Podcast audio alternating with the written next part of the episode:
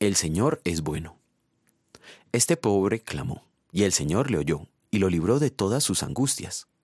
Prueben y vean que el Señor es bueno. Dichosos los que en Él se refugian. Salmo 34, versículos 6 y 8. ¿Quién es bueno además del Señor? En una ocasión un hombre llegó corriendo y se postró delante de él. Maestro bueno, le preguntó, ¿qué debo hacer para heredar la vida eterna? ¿Por qué me llamas bueno? respondió Jesús. Nadie es bueno sino solo Dios. Marcos 10, 17 y 18. De esta manera Jesús mostró que solo Dios es bueno, en todo el sentido de la palabra. Solo Él es misericordioso y solo Él es abnegado. El salmista del texto de hoy nos invita a probar esa bondad. ¿Cómo es posible? La palabra que en nuestro texto se ha traducido prueben no significa tentar a Dios o desafiarlo. Se refiere a la acción de probar en el sentido de gustar, de saborear. ¿Cómo puede hacerse eso? Depositando nuestra confianza en Él cada día, pero especialmente cuando atravesamos momentos de tribulación.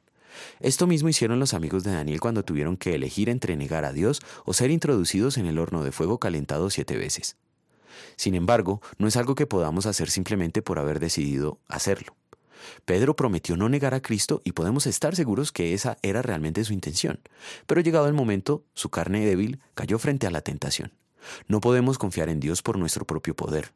Una fe firme es requisito necesario para poder gustar la bondad de Dios.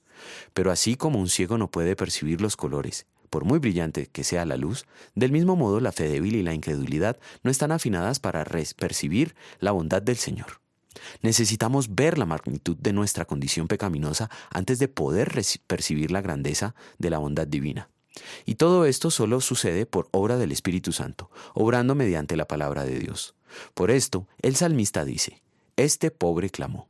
Mediante la ley de Dios nos muestra nuestra calamidad y con su Evangelio nos revela su gracia, misericordia y bondad. Oremos. Señor, confieso que por mi propia razón o elección no puedo creer en Jesucristo mi Señor ni acercarme a Él, sino que el Espíritu Santo me ha llamado mediante el Evangelio, me ha iluminado con sus dones, me ha santificado y guardado en la fe verdadera.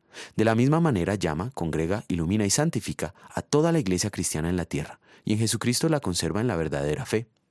Gracias te doy por ello, pues mi salvación no depende de mí, sino de ti. Amén.